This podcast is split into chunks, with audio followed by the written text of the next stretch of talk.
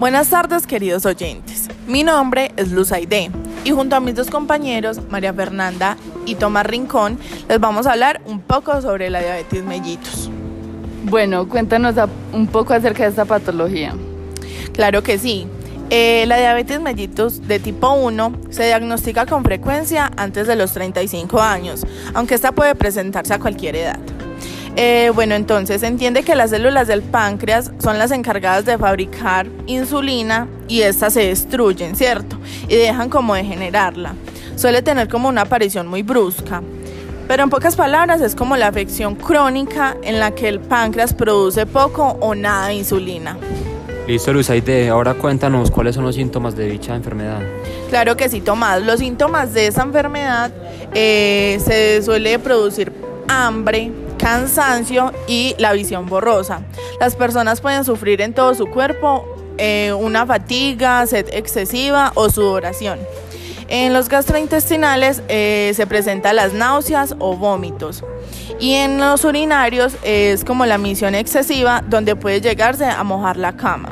También es muy común como el dolor de cabeza, eh, la frecuencia cardíaca muy rápida, la pérdida de peso y la somnolencia. Elis, ¿y cuál sería el tratamiento de dicha enfermedad?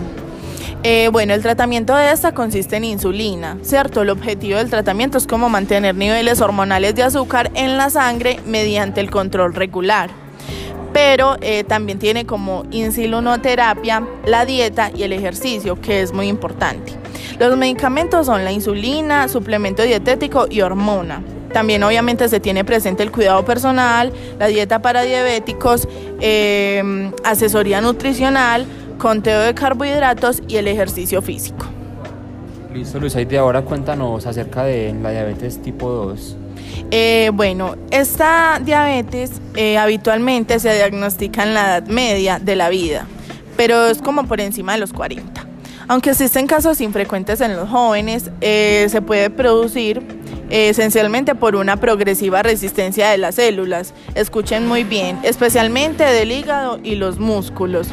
Eh, esta acción de la insulina producida es como en pocas palabras como la afección crónica que afecta la manera en la que el cuerpo procesa como el azúcar en la sangre. Esto se le viene llamando como la glucosa. Bueno, y cuéntanos los síntomas de esta tipo 2.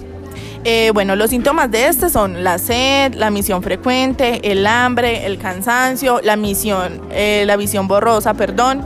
Em, en algunos casos no hay síntomas. Esto es lo que diferencia un poco de la tipo 1. Eh, las personas pueden sufrir en todo su cuerpo fatiga, en el peso puede aumentar o, o, pueden tener pérdida de peso y también se tiene presente como la mala sensación, la mala sanación de las heridas. Listo, Luzaide, ahora cuéntanos cuál es el tratamiento para la diabetes tipo 2. Eh, sí, el tratamiento consiste en un cuidado personal y en medicamentos antidiabéticos. Los tratamientos incluyen dietas, ejercicios, insulinoterapia y medicación. Se tiene presente, obviamente, digamos, si se tiene el vicio de fumar, pues obviamente hay que dejarlo. Eh, se debe tener también fibra alimentaria, asesoría nutricional y dieta para diabéticos. Sus medicamentos son antidiabéticos, eh, estatina e insulina. Eh, bueno, ahora los dejaré en manos de mi compañera María Fernanda, que les hablará un poco acerca eh, de las preinscripciones.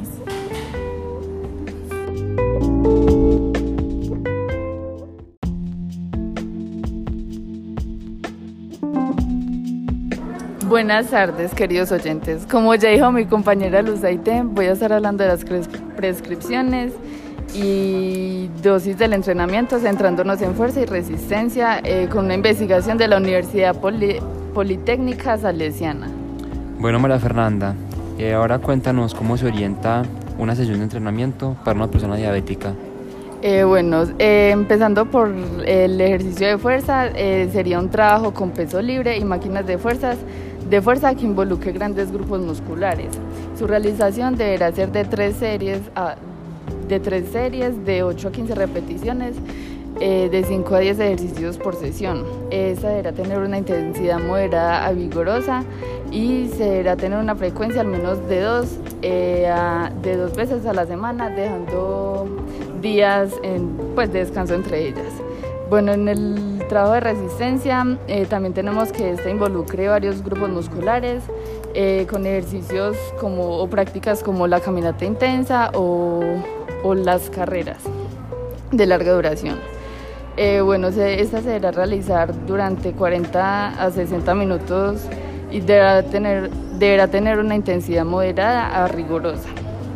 Eh, bueno, eh, su frecuencia deberá ser al menos cuatro veces por semana y no más de dos días consecutivos. Bueno, eso es un estudio que se le hizo a un señor con diabetes tipo 1 y 2, también de la Universidad Politécnica Salesiana que consta de una parte inicial de 15 minutos que, se, que deberá ser el calentamiento, eh, una parte central que deberá ser de 30 minutos, donde es como la fase central del entrenamiento y como, como parte final será la vuelta a la calma y el estiramiento. Esto es, eso es un periodo preparatorio que consta de 60 minutos con intensidad.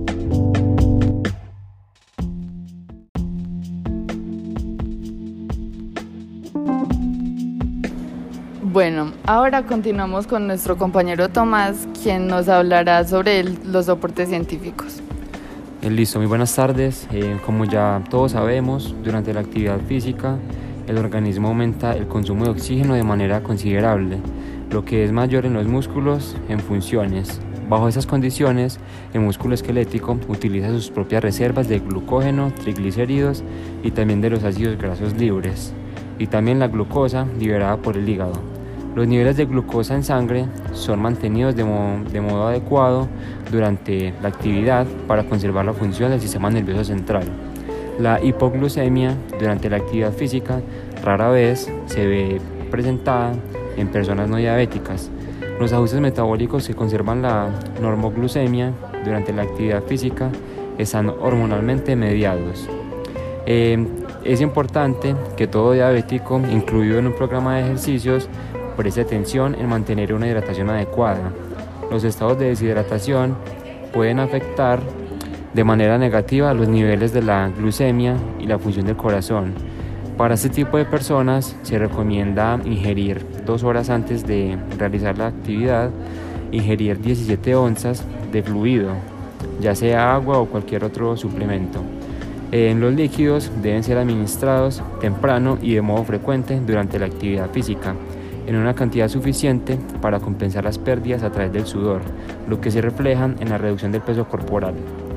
Las personas diabéticas deben ser adiestradas para monitorear estrechamente el cuidado de los pies, para evitar el desarrollo de ampollas o cualquier otro daño potencial. Los pies deben ser revisados de manera sistemática antes y después de la actividad física, por lo que ya nos hablaba la compañera Luzaide con con la diabetes de tipo 2 que cuando surgen algún tipo de, enrosgadura o cualquier tipo de agresión al cuerpo, eh, se ve reflejada de manera muy negativa. Eh, listo, para los diabetes de tipo 1, los niveles de actividad física en el desempeño deportivo, competitivo y profesional no se, no, pues, no se ven como tan alterados como lo sería para una persona con diabetes de tipo 2. Em, la habilidad para ajustar el régimen terapéutico, que es la insulina y la nutrición, permite una participación segura y un alto desempeño de la actividad física en, en dichas profesiones. Para la diabetes de tipo 2,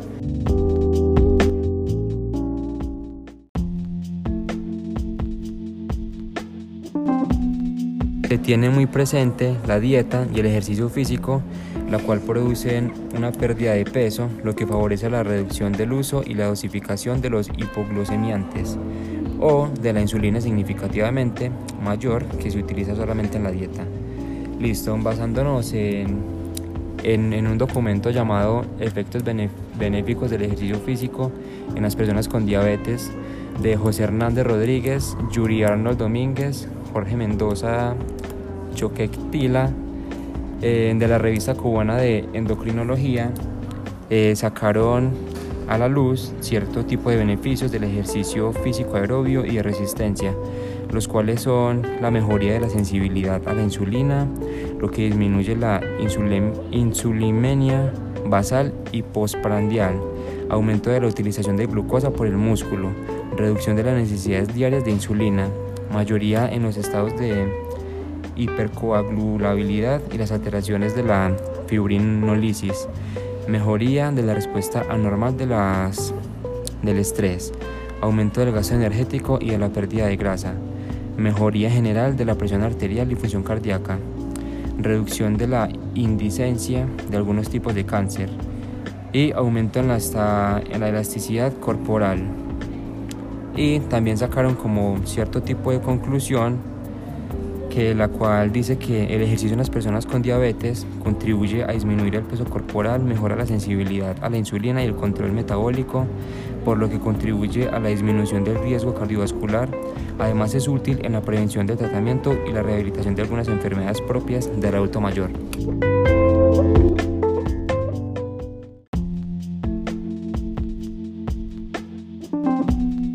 Eh, bueno, chicas y chicos, con esto concluimos este podcast. Espero que les haya sido de su agrado y que les haya quedado un poco de información. Muchísimas gracias y hasta luego.